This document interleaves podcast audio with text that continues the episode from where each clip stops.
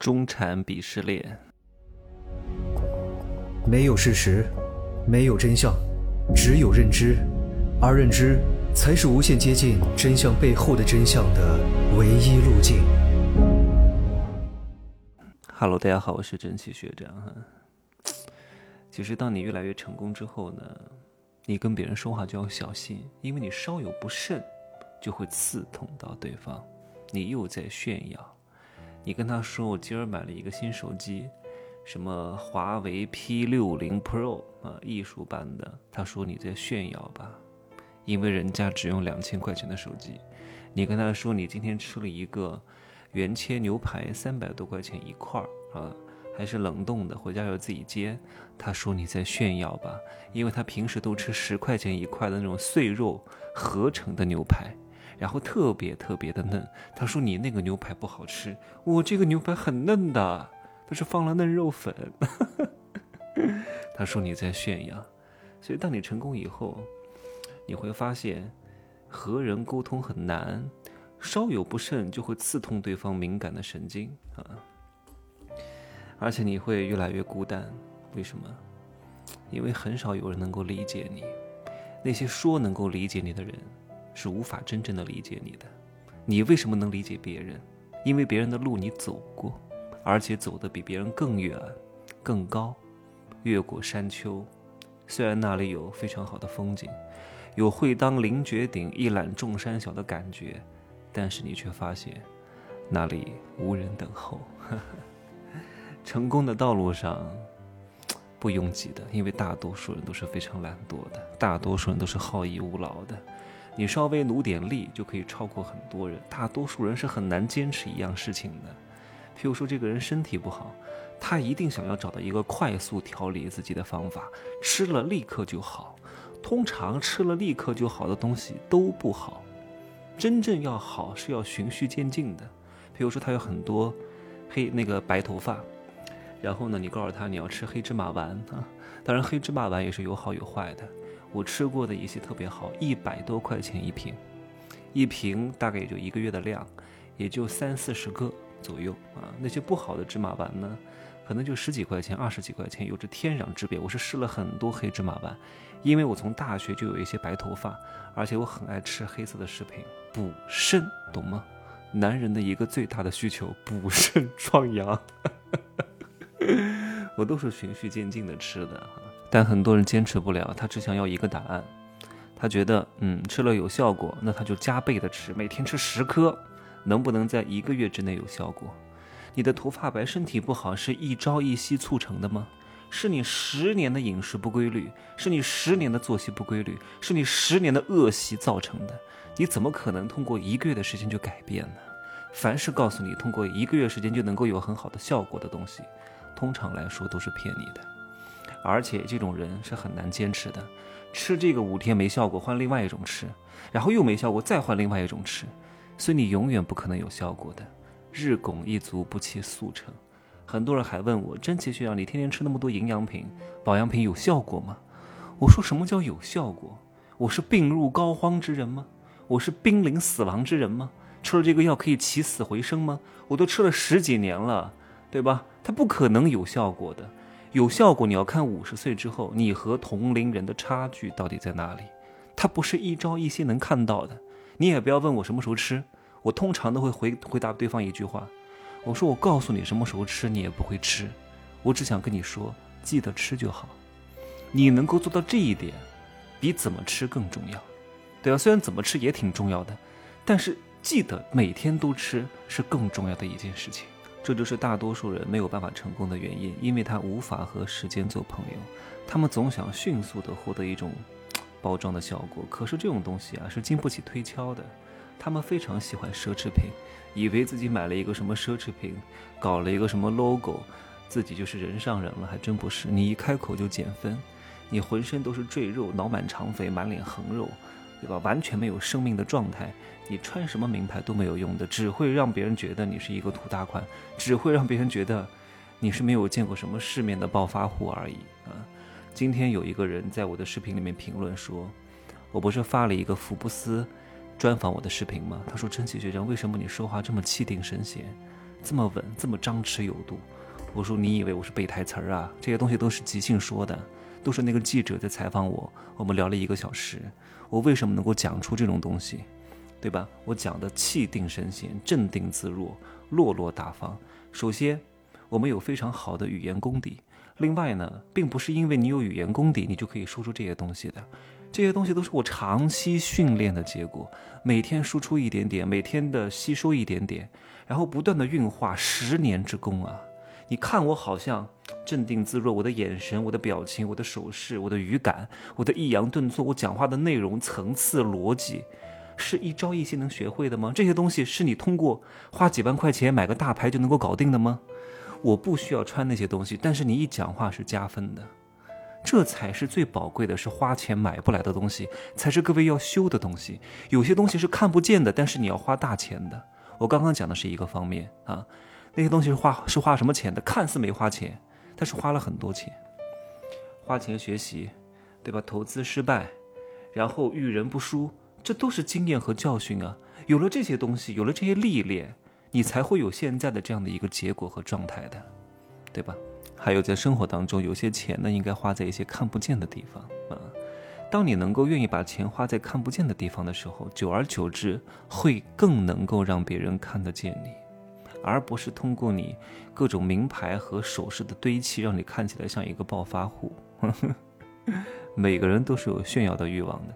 穷人有，中产有，富人也有，只不过分别炫耀的方式是不同的，层次也是不同的。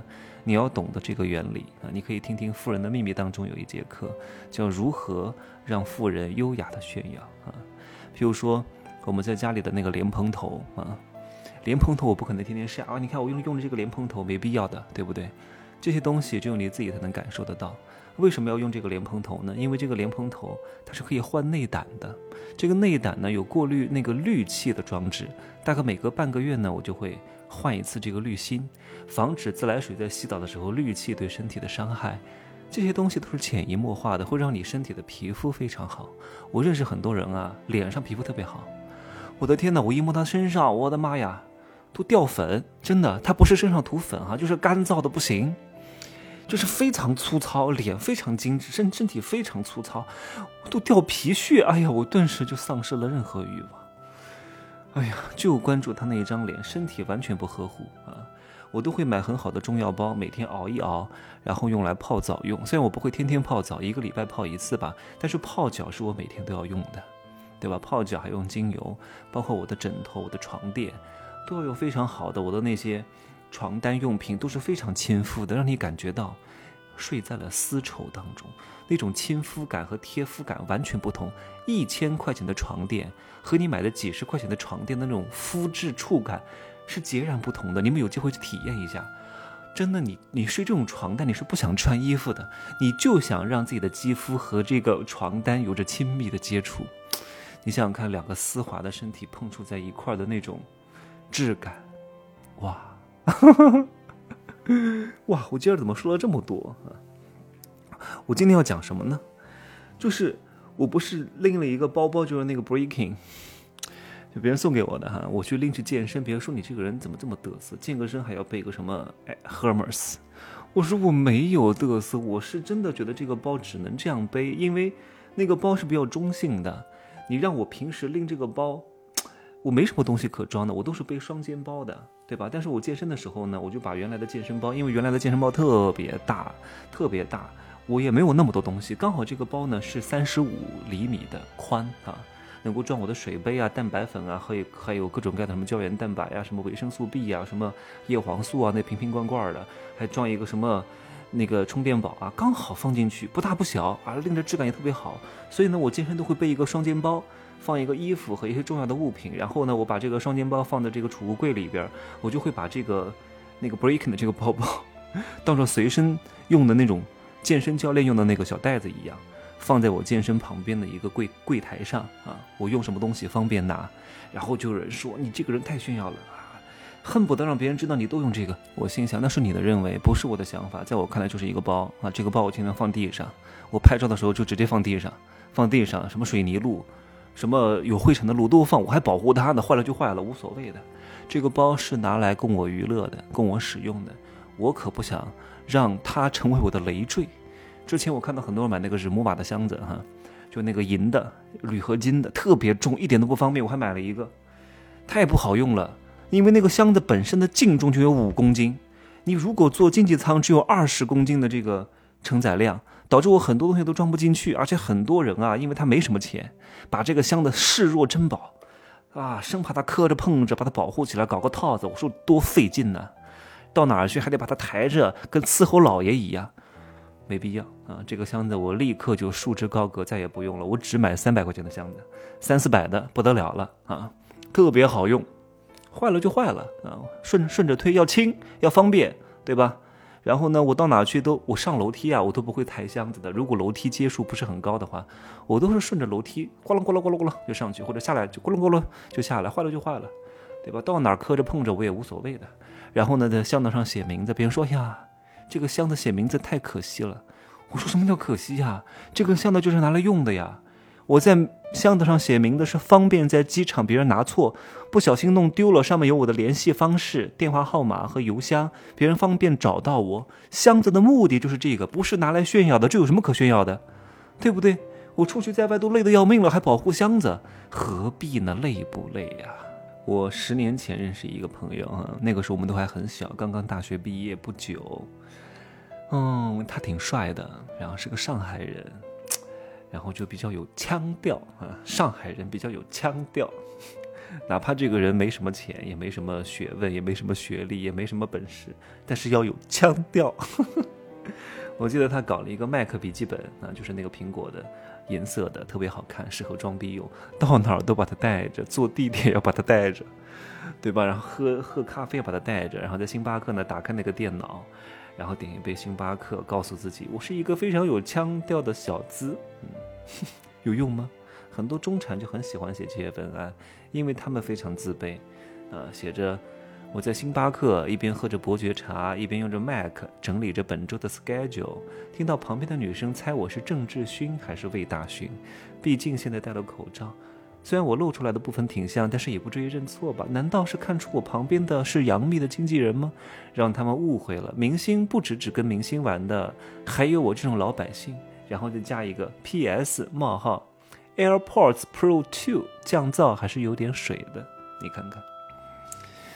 嗯，难道用这些东西你就高贵了吗？对吧？我记得林语堂先生讲过一句话啊，叫“腰有十文钱，必振衣作响”。听得懂这句话吗？就是腰里有十文钱啊，就一定要在那晃。哎呀，你要听到我钱袋子的响声。然后美语人言呢，必谈及贵气，就是每次跟别人说话的时候呢，都要谈及他有什么皇亲贵族的亲戚。然后见问路之人呢，必作傲迷姿态，就是有人找他问路啊，一定是昂着下巴，一副比迷天下的样子，特别特别的傲娇。然后与友人相聚呢，便高吟其酸腐的诗文，就是和别人在一块儿把酒言欢的时候，一定要朗诵他自己做的那些上不了台面的这些腐臭的诗文，来显得自己非常的高贵和儒雅。你看我都有才学，然后就搞出来各种鄙视链啊。被爱马仕的看不起，被香奈儿的被香奈儿的看不起，被 LV 的去欧莱超市买东西的看不起，去山姆超市的啊，欧莱就是那个华润集团旗下的那个超市，应该是这样叫吧啊。然后去山姆超市的呢，看不起去麦德龙的；然后滑雪的呢，看不起玩飞盘的；玩飞盘的呢，看不起搞露营的；喝手冲咖啡的呢，看不起喝星巴克的；喝星巴克的呢，看不起喝瑞幸的；然后玩普拉提的呢，看不起请私教的；请私教的呢，看不起健身房跳有氧操的；天天看不起这个，看不起这个，看不起那个，搞搞，哎呀，我都不会讲了。自己也是鄙视链当中的一环，只不过是被上一环所鄙视的对象而已。自以为自己有什么优越感？优越感只不过是自卑感以另外一种方式、倒立的方式行走而已。我都觉得可笑。去个什么山姆超市买个什么瑞士卷，也能够有鄙视链吗？哇，很多人在网上晒，我去了什么山姆超市，因为去山姆超市好像是要什么年卡的，然后我又买了很多东西，一次至少要买一千块钱，就以为自己高人一等了。哎呀，越没有本事啊，越喜欢通过这种东西去找这种存在感。很多人是为别人而活，很多人去旅游也不是去旅游的，就是为了拍个照炫耀一下而已，对吧？我见过很多人到哪儿去景点，他也不听，就拍个照就走。拍个照走完之后呢，就为了发朋友圈，这就是他的目的。各位，咱们也拍照，但是我是以自我的感受为第一要义的。就是我可以不拍很多照片，但是我的感受是第一。我感受完成了之后呢，我可以把这个旅游当成一个生产工具，那是另外的事情，对吧？很多人的自尊是依赖于别人去建立的。自尊是分为好几个阶段的。第一个阶段叫什么？叫依赖型自尊。就这种人呢，他的内心非常脆弱哈。我又要讲到六块腹肌了。就这种人呢，他生活当中没有什么可以显摆的东西。工作上呢也没有什么成绩，也挣不到什么钱，也没有什么受众，怎么办呢？健身，练成大内内啊，练得非常强壮。你看别人看到我都害怕，别人看到我都投来羡慕的眼光，太好了，来完成这种虚假的自我幻觉。他要获得别人的肯定和羡慕的眼光，他只有通过这个方式可以获得，因为这个东西是勤学苦练就能够达到一定的效果的。啊，还有的人找工作也是如此，他从来不问自己喜不喜欢，能不能够达成财务自由，对吧？能不能够让自己过得舒适？他只在乎这个工作是不是大家觉得特别好，是不是特别有名望，是不是特别有面儿？哇，说出去特别有面儿。我是医生，我是公务员，我是教师，对吧？别人特别尊重，特别好。可是他不一定喜欢。选择另外一半的时候。他也不问自己喜不喜欢，我妈是不是喜欢？别人会怎么看我这个老婆？哎呀，会不会觉得这个老婆不怎么样？不行，我要按照别人的期待去选择，因为我要获得别人的肯定。这种人就是依赖型自尊，永远处在最底层的自尊状态。而再往上一个层次的自尊呢，叫独立型自尊。就是这种人呢，做事情不是依靠他人的看法，而是由自我产生的这种自尊。他对自己的评判是根据自我的标准，譬如说，他衡量自己是否努力，他衡量自己是否用心。尽管很多人对他认为的认为有很多看法，但是最终呢，都是由他自己内心的尺子来衡量的。这样的人在思考自我的时候，不会跟他人比较，而是和原来的自己、过去的自己比较。这是第二个阶段，独立型自尊。再往上一层呢，那真的非常牛逼了，叫无条件的狂妄自大，啊，就觉得自己特别牛逼，特别好。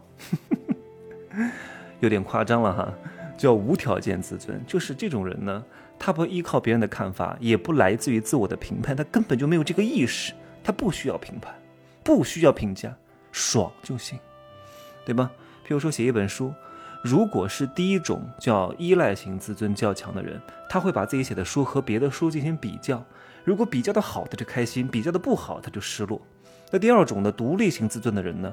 他会把自己的书和自己原来的写作作品去比较，如果进步了，他开心；如果不进步，他不开心。他不会把自己的书和别人的书进行比较，他只和原来的自我进行比较。